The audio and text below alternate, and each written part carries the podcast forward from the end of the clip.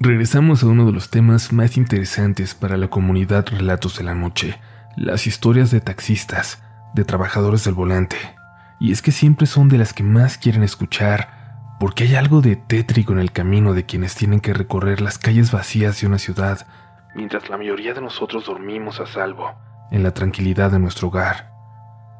Este episodio va dedicado a ellos y a todas las personas que nos escuchan desde su auto. Si lo hacen de noche tengan cuidado. Ojalá que la energía de estas historias no atraiga nada extraño y no seas tú el siguiente protagonista de relatos de la noche.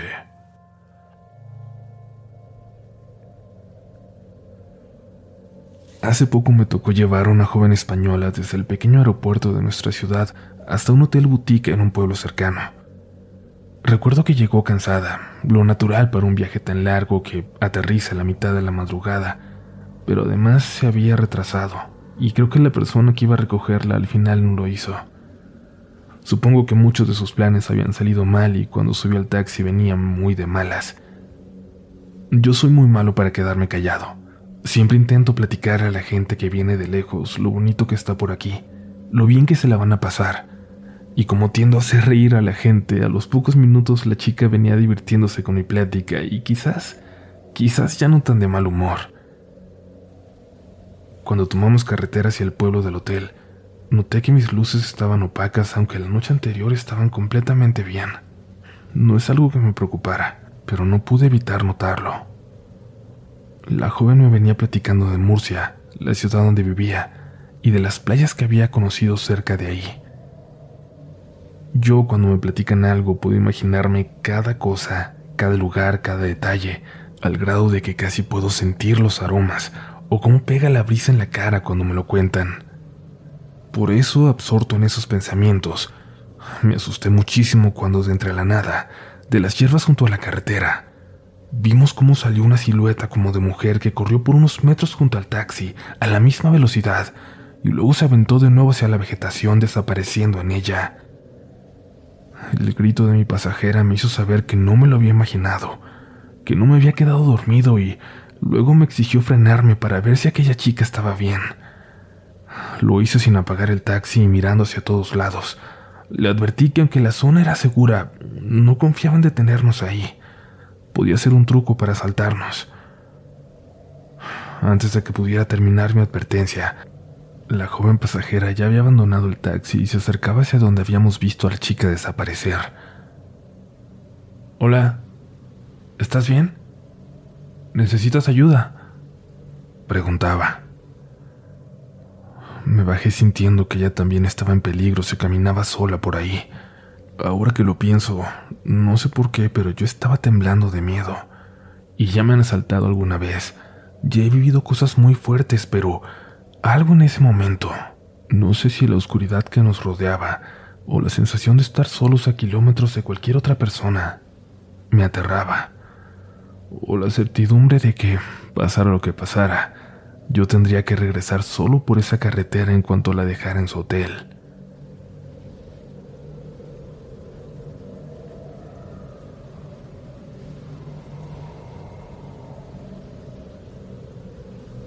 El viento sonaba tan extraño que hasta quería escuchar una palabra en él. Elvia. ¿Ha dicho Elvia? preguntó la joven.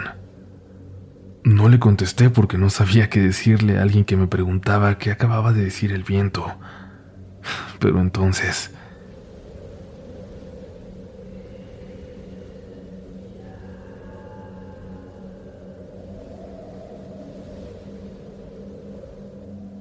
Entonces lo escuché muy claro y sin ninguna duda. Algo en el viento, algo detrás de los árboles parecía decir exactamente esa palabra, ese nombre. La joven me jaló del brazo para regresar al taxi y me pidió que nos fuéramos a toda prisa. Mientras aceleraba solo pude comentar algo acerca de cómo podríamos imaginarnos sonidos, al igual que la paraidolia, cuando encontramos formas, caras y rostros en lugares donde no hay nada más. Ha dicho Elvia. Usted también lo escuchó. La miré por el retrovisor y no pude evitar preguntar, casi en tono de broma, Pero ¿quién será esa Elvia que anda por aquí? Elvia ha muerto. Elvia es la razón por la que hago este viaje. Contestó. Aquella joven que minutos atrás venía risueña a pesar del cansancio y el desvelo, se puso pálida. Clavó su mirada al frente del camino y guardó silencio el resto del viaje. Yo también. Cuando la dejé quise hacer un poco de tiempo. No quería regresar, pero no había otra opción. Cuando lo hacía, cuando pasaba por aquel lugar donde nos habíamos detenido, bajé la velocidad. Abrí un poco la ventana.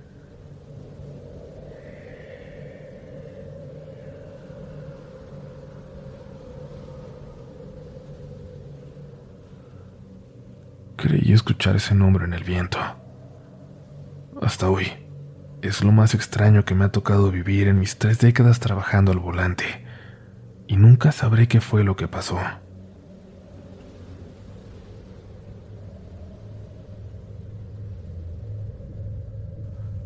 Mi hijo me convenció de escribirles esta historia. Él se las hará llegar por correo. Es algo que le he platicado a él y a sus hermanos desde que me pasó en el 2015 dejar un viaje hasta el fondo de la calle Huachichiles, aquí en Saltillo, ya cerca de la entrada al cañón de San Lorenzo. Pensé que el viaje no me podía tocar más lejos, viendo cómo las luces de las casas terminaban en las faldas del cerro. No soy de aquí y era la primera vez que andaba por esos rumbos. Ayudé a los señores con las maletas que habían metido en la cajuela y reporté por radio que había terminado el viaje, que ya iba de regreso. No era tan tarde. Yo calculo que serían cerca de las 11 de la noche, pero no había nadie en la calle, quizás por el frío que se sentía, de esos que de verdad te calan en los huesos. Apenas unas cuadras adelante, noté a una muchacha frente a una casa en muy malas condiciones. Casi podría decir que parecía abandonada. Traía un vestido delgadito apenas arriba de las rodillas, muy viejo, y en ese momento cuando me hizo una seña con la mano para detenerme. Lo único que pude pensar fue que quizás necesitaba ayuda, que había escapado de alguien. No lo sé, pero me detuve sin dudarlo. Le vi la cara borrosa, desde lejos y luego cuando me detuve, cuando se agachó un poco por la ventana para verme. Esto no me pareció algo paranormal, se lo atribuía a un problema que tengo cuando ando mal de la presión, porque veo como manchitas. Veo borroso en cierto punto del campo de visión. Me dijo que la llevara al centro y le respondí que sí, porque a fin de cuentas a ese rumbo iba.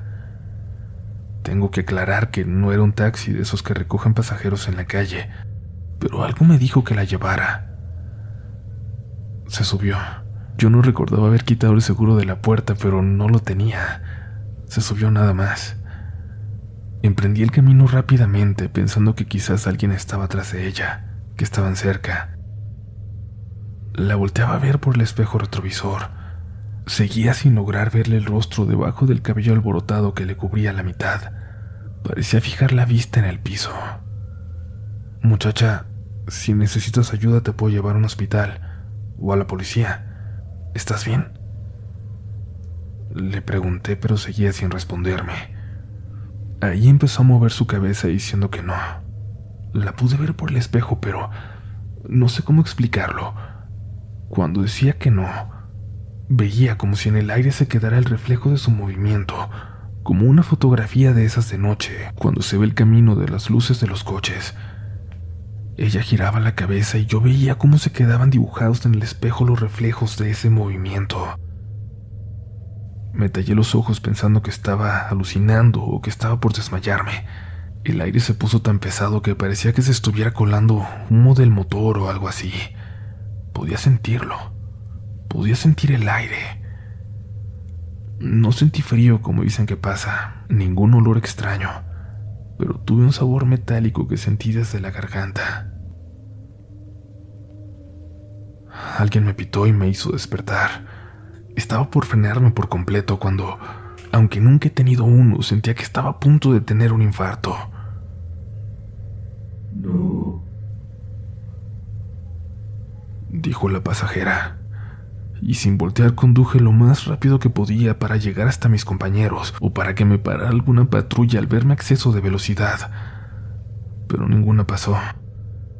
Al llegar vi a dos compañeros recargados en el taxi de uno de ellos y me detuve a su lado para pedirles ayuda, para que me ayudaran con la pasajera. Ellos miraron con atención hacia el asiento trasero y luego me preguntaron qué se había tomado. Miré por el retrovisor, volteé para buscarla y nada, nadie. Las puertas tenían el seguro. En ningún momento me detuve lo suficiente para que ella se hubiera bajado.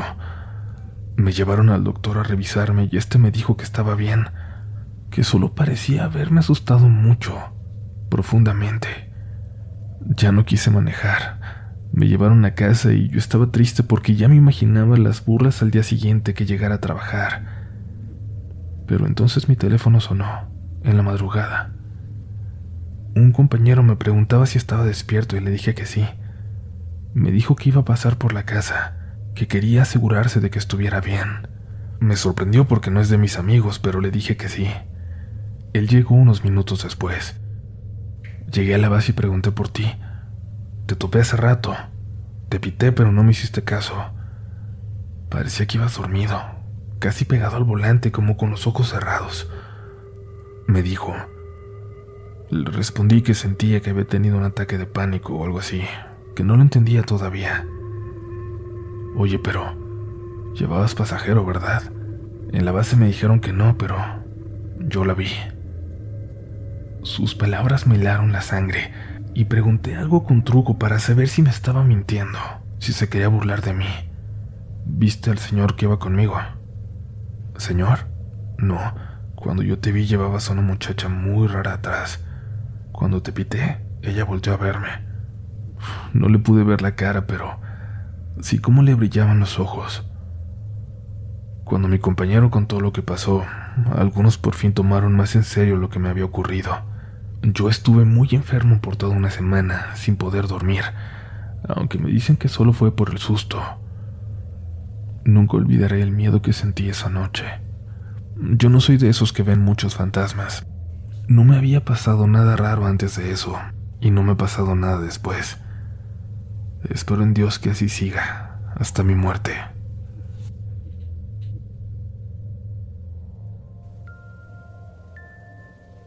Si no eres parte aún de la comunidad Relatos de la Noche, ¿qué estás esperando? Suscríbete a este espacio, es gratis, nos ayudas a nosotros a seguir creando y tú no te vas a volver a perder un episodio de este programa.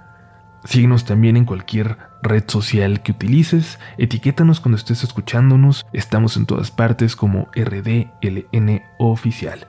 Y si quieres saludarme a mí, te recuerdo que mi nombre es Uriel Reyes y me vas a encontrar como Upolch en todas las plataformas. No siempre publico de relatos, pero me encanta poder estar en contacto con ustedes cada que se puede. Pero hoy, hoy nos queda una historia más. Sigue escuchando Relatos de la Noche.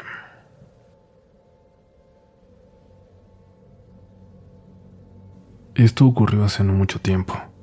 Sigo sin encontrar explicación, pero si llega a ser parte de algún episodio del programa, espero que sirva para que la gente me pueda dar su opinión y por cuál de las dos teorías que tenemos se inclinan. Una noche de viernes me tocó un viaje desde el aeropuerto de Toluca, en el Estado de México, hacia un lugar cerca de la zona de la Marquesa, esa área boscosa tan bella que la gente que sea de por aquí seguramente conocerá, y si no, les invito a googlearla para que se la imaginen. Lo que te voy a compartir aquí, pero me gustaría que no se publicara, es la locación exacta de los hechos. Siento que más que un bien para que se prevengan, podría provocar que alguien visitara el lugar por curiosidad y créanme, puede parecer divertido al principio, hasta que te topas con algo así de frente. El miedo que experimentamos esa noche no se lo deseo ni al peor de mis enemigos. Una pareja venía aterrizando y estaban atrasados para ir a una boda. Al parecer venían con un grupo de gente, pero por alguna razón fueron los últimos en salir. Era muy tarde. Yo hasta pensaba que ya para qué se apuraban si seguramente se habían perdido toda la fiesta, que ya solo llegarían a limpiar, pero ellos insistieron en que me diera prisa para alcanzar a llegar. La dirección no me aparecía en el mapa del teléfono, y ellos no la tenían tan clara, nunca habían ido, así que iban hablando por teléfono con alguien que ya estaba ahí para que nos guiara. La persona al otro lado de la línea insistía en que pusiéramos atención, porque al salir de la carretera y tomar el camino que decía, íbamos a perder la señal del teléfono por varios kilómetros. justo como había dicho, casi en cuanto salimos de la carretera la llamada se cortó. Empezamos a hacer memoria entre los tres y nos adentramos en aquel camino de terracería. Pronto el ruido de la carretera se quedó muy detrás de nosotros. Íbamos despacio y bajamos la ventana. Queríamos escuchar. Cualquier ruido a lo lejos de fiesta o de gente nos podría decir que íbamos por el camino correcto. Pero no. Lo único que escuchábamos eran los sonidos del bosque a esas horas, los sonidos de la noche, sobre todo los grillos. El sonido que hacían era cada vez más intenso hasta que se volvió insoportable y cerramos las ventanas. Ahí fue cuando vi algo en el cielo, algo brillante que sobrevolaba frente a nosotros, yo supongo que a unos 100 metros de altura. Luego se perdió de vista y me quedé atónito pensando que solo yo lo había visto. Pero la mujer me preguntó qué era eso. Me preguntó como si fuera mi deber saberlo porque soy de aquí, pero le dije que no tenía idea. Es una de esas... una de esas brujas, ¿no? Me preguntó, pero... pero yo pensaba que era algo peor, que era un ovni o algo así, algo que estaba muy cercano a nosotros. En ese momento me hubiera regresado a dejarlos en la carretera si no fuera porque me habían ofrecido una muy buena propina por llevarles hasta allá y lo vimos pasar de nuevo al frente, esta vez más bajo, y ahí me frené de repente. Como lo vimos tan cerca, la mujer gritó, y el señor me dijo que se pasaría al frente para ver de qué diablos estábamos hablando, porque él no lograba ver nada. Me detuve y él se bajó del taxi. Ahí me dijo susurrando que lo apagara, que apagara las luces también, que apagáramos todo. Ya lo vi, está ahí enfrente, quieto, detrás de los árboles. Vengan a ver. Le hice caso y bajé del taxi para ver a qué se refería. Y tenía razón. Frente a nosotros, a unos 50 metros o quizás un poquito más, esa luz parecía estar inmóvil detrás de las copas de los árboles. De pronto desapareció. Yo solo vi como si se hubiera apagado, pero la señora dijo que, que se había bajado, que había bajado al piso. El sonido de los grillos cesó de repente. Escuchamos como alguien se acercaba por entre los árboles de su lado y luego también por el mío, a ambos lados del camino. No los pude ver, no pudimos ver nada, pero les juro que eran al menos una decena de...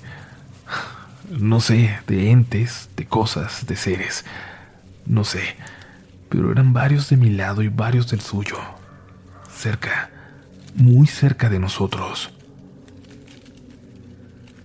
Les pedí que se subieran al taxi muy despacio, sin hacer movimientos bruscos, reaccionando como si lo que nos rodeara fuera un animal salvaje.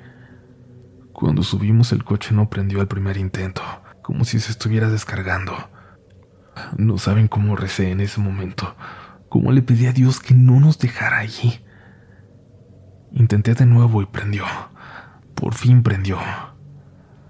Les dije que teníamos que volver, que yo no iba a seguir que no tenía idea de dónde nos estábamos metiendo o si íbamos siquiera en el camino adecuado. Empecé a dar reversa muy, muy despacio y la mujer bajó unos centímetros su ventana por un momento. Un sonido muy extraño se escuchaba a lo lejos. No me atrevería a describirlo. Llegamos a la carretera minutos después y de ahí le hablamos a las personas que les esperaban.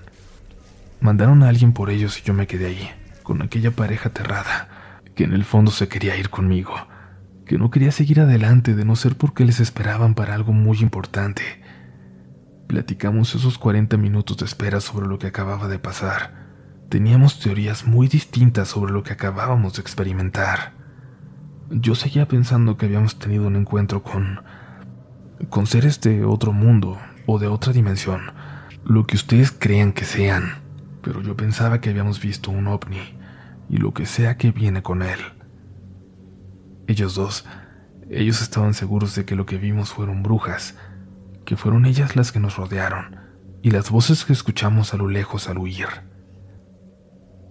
Sí, yo sé que las dos opciones suenan sumamente ridículas para alguien que no cree en esto, pero yo sé lo que vi, lo que escuché, y no lo puedo explicar de forma científica. Y créanme que lo intento.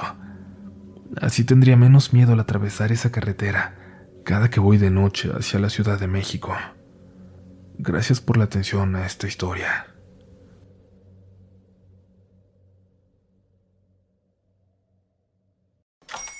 Hola, buenos días, mi pana. Buenos días, bienvenido a Sherwin Williams. ¡Ey! ¿Qué onda, compadre? ¿Qué onda? Ya tengo lista la pintura que ordenaste en el ProPlus app. Con más de 6.000 representantes en nuestras tiendas listos para atenderte en tu idioma y beneficios para contratistas que encontrarás en aliadopro.com. En Sherwin Williams somos el aliado del PRO. Judy was boring. Hello. Then Judy discovered ChumbaCasino.com. It's my little escape. Now Judy's the life of the party. Oh, baby, Mama's bringing home the bacon. Whoa, take it easy, Judy. The Chumba life is for everybody. So go to ChumbaCasino.com and play over 100 casino style games. Join today and play for free for your chance to redeem some serious prizes.